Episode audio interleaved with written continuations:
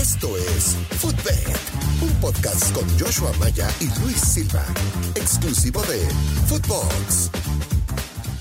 Amigos, ¿qué tal? Bienvenidos a un episodio más de el podcast Footbet. Un gusto saludarlos. Recuerden que este podcast es exclusivo de Footbox. Mi nombre es Joshua Maya. Estamos de regreso después de un día de ausencia. Y por supuesto agradeciendo a mi estimado Luis Silva que como siempre me cubre. Estimado Gurusillo, qué gusto saludarte. Nos acercamos a un fin de semana lleno de fútbol. ¿Cómo estás, Luis? Hola, Joshua. Pues quisiera tener tu vida, mi hermano. Quisiera que se me atravesaran embotellamientos cada tres días y poder decirte, Joshua, échame la mano, por favor. Saca los picks ganadores. Qué vida la tuya, canijo.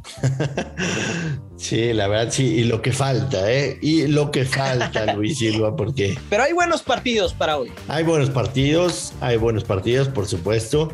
Empezamos, si gustas tenemos tres partidos de la Liga Española. El primero de ellos, el Granada, recibe a la Real Sociedad de San Sebastián. La Real Sociedad es favorito de visitante, está en el sexto lugar. Granada viene de un muy buen empate en contra del Barcelona. El segundo de ellos es el Osasuna que recibe al Real Betis. Un partido que pinta bastante interesante. El Osasuna es favorito en casa.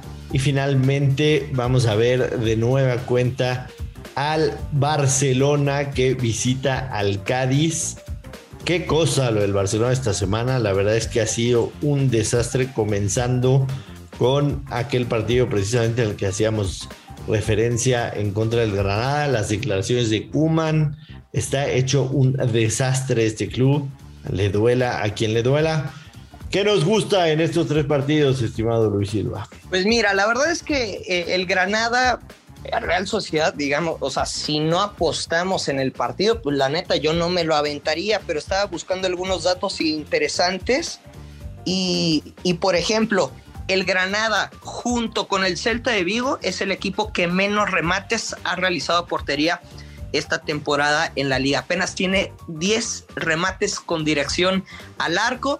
Y luego, por ejemplo, la Real Sociedad el visitante tan solo ha perdido un juego de sus últimos siete visitas ligueras a Granada. Está más bien la victoria de la Real Sociedad y veo el empate no acción.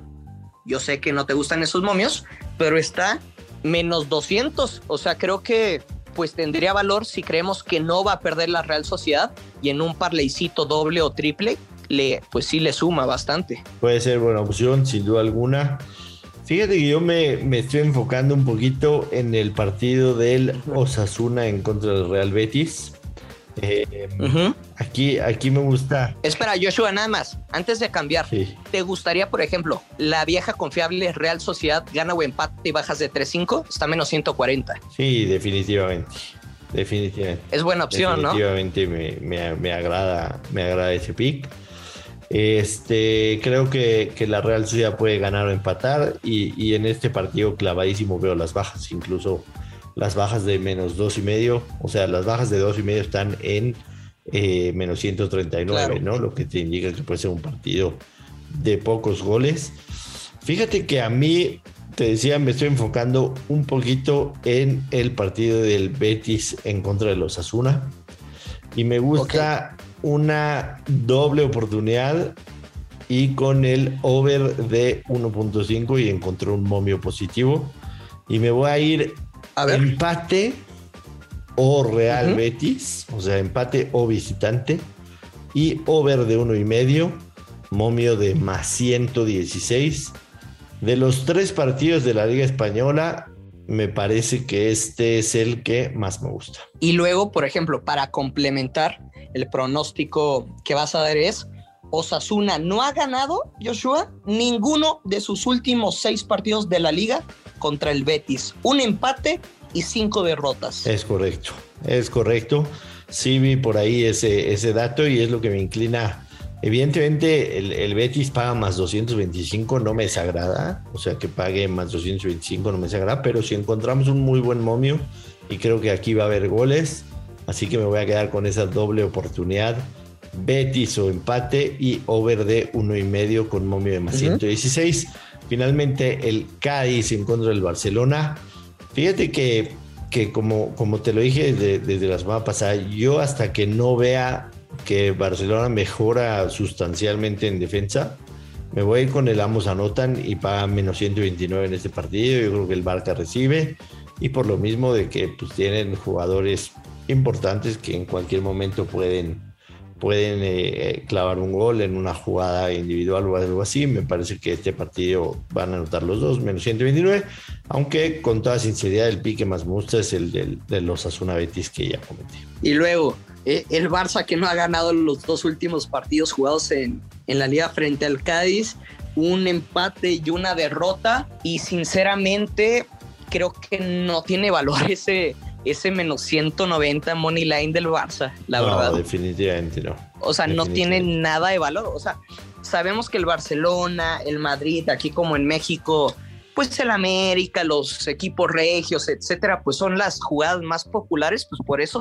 tiene ese momio. Pero. Totalmente. Pero también, quizá un consejo es ahorita todas las estadísticas que podamos encontrar con, con base más bien con referencia hacia el Barcelona, pues nos importan un carajo, porque está pasando por, por un bache, una nueva administración, una nueva generación de futbolistas. Entonces, esas, así como hablamos cuando de estadísticas de un técnico, de un plantel, pues hoy, hoy sinceramente solo son números, solo están en la historia. Sí, sí, no. Definitivamente no, no podemos tomar en cuenta nada del pasado del Barcelona porque es un equipo que está en, una reconstrucción absoluta y me parece que todavía no acaba, ¿no? O sea, no han, no han tocado fondo y, y, como están las cosas puede ser que, que muy pronto Kuman deje el banquillo y, y, esto empiece de nuevo otra vez. Nos pasamos rapidísimo a la Serie A, tres partidos, la Sampdoria recibe al Napoli, el Torino recibe a la Lazio y la Roma recibe al Udinese. Yo me estoy empezando a subir en el barco del Napoli, me está gustando demasiado este equipo, me está gustando mucho. Mucho. Traen una racha goleadora impresionante. Claro, visitar a la Sampdoria nunca va a ser fácil. Sin embargo, la última vez que lo hicieron, ganaron ahí. Las últimas dos veces que, el, Napoli visitó a la Sampdoria, ganaron ahí. Y me parece que este 109 está bastante pagable para una victoria de los napolitanos, que dicho sea de paso, tienen dos partidos jugados de visitante en la campaña y con una marca de dos victorias, cero empates, cero derrotas, seis goles a favor, un gol en contra. La Sampdoria de local no ha ganado, un empate, una derrota. Así que me voy a quedar con el Napoli para ganar de visitante menos 109 como el pick del día en la serie italiana. Mira, quiero ver, estoy checando cuánto paga la doble oportunidad con over 1.5. Uy, está menos 160. O sea, me, me, creo que ese pick no se puede, no se puede perder. Si le queremos encontrar más valor, pues Napoli anota dos o más goles, está menos 130. Y pues estoy checando aquí en estadísticas. No te estoy hablando de lo que hemos visto que es un juego muy atractivo y muy, muy vertical. En los últimos 1, 2, 3, 4, 5, 6, 7, 8, en los últimos nueve partidos del Napoli como visitante, han anotado dos o más goles, Joshua. Pinta bastante bien. Y ahí ya no nos interesa el resultado, solamente que anoten dos o más goles. Pinta bastante bien, definitivamente. Esa opción, si, si quieren irse un poco más este, un poco más cautos, podría ser una buenísima opción. Y para la gente que nos sigue, que seguramente es mucha, que son aficionados a la Liga MX, también tenemos partido este jueves, prácticamente toda la semana hubo Liga MX. El Pachuca recibe a Necaxa, Pachuca menos 110, el empate más 240 y Necaxa más 373. Hay que decir, los dos equipos que vienen mala racha. Necaxa tres derrotas al hilo, Pachuca dos derrotas al hilo. Pachuca como local es el 18 de la tabla, es el peor local, una victoria, dos derrotas. Eh, la verdad es que no les ha ido bien, salvo una, una goliza que tuvieron ahí. Pachuca no ha estado bien de, local. Sí, no. Y el Necaxa de visitante tampoco canta bien las rancheras, como dicen por ahí. Eh, cuatro partidos ¿Qué jugados. te gusta? Una victoria, cero, eh, no sé, ningún empate, tres derrotas. Te voy a ser muy sincero, mi estimado Luisinho. Yo de este partido uh -huh. me voy a alejar, pero estoy seguro que tú tienes alguna vieja confiable del gurusillo y le vas a dar a la gente un pick para este partido. Sí, totalmente. Mira, es que a ver, estoy viendo en el creador de apuesta de Play Do It y si hacemos la, o sea, en el creador de apuesta, no en el mercado, si ponemos la vieja confiable, paga menos 170 pero creo que, que se puede mejorar. A ver, espérame un tantito porque lo estoy checando ahora en el creador de apuesta de Bet365. Ya ves que normalmente acá sí te dan un poco más de mercados en cuanto a los corners, ¿no? Claro. voy a hacerla igual. Estoy haciendo la vieja confiable del gurusillo de Pachuca gana o empata, bajas de tres y medio y le quiero agregar corners. Mira, creo que queda bien, ¿eh?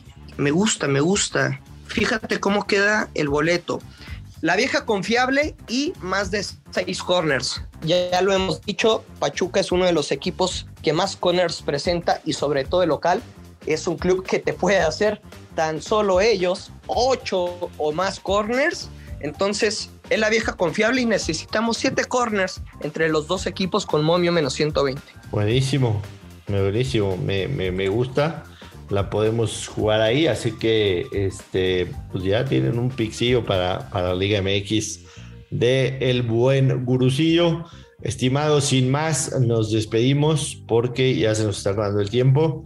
Y por supuesto, regresamos mañana. Tenemos fin de semana de Clásico Nacional, así que vamos a tener un programa especial hablando del clásico. No se olviden seguirnos en nuestras redes sociales, ya saben cuáles son. Y por supuesto, Luis Silva, que caigan los verdes. Que caigan los verdes, vámonos. Vámonos. Esto fue Footbed con Joshua Maya y el gursillo Luis Silva, un podcast exclusivo de Footbox.